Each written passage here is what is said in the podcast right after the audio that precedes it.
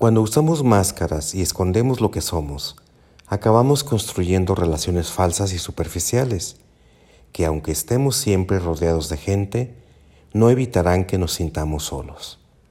Al relacionarnos afectivamente con otra persona portando una máscara, solo va a crear una relación falsa que se ha construido sobre barro y que se va a desmoronar en cualquier momento.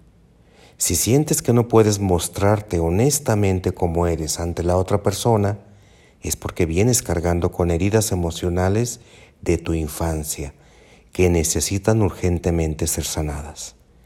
¿Qué parte de ti sigues ocultando?